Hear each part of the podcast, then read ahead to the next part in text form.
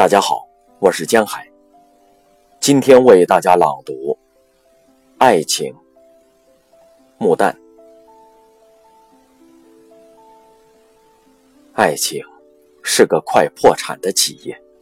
假如为了维护自己的信誉，他雇佣的是些美丽的谎，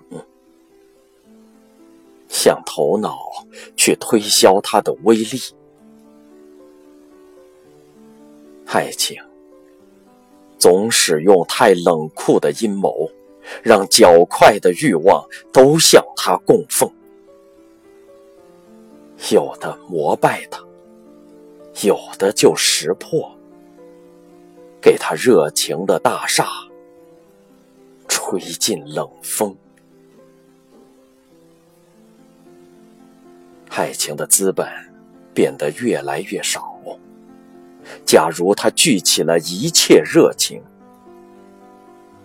只准理智说是，不准说不，然后资助他到月球去旅行。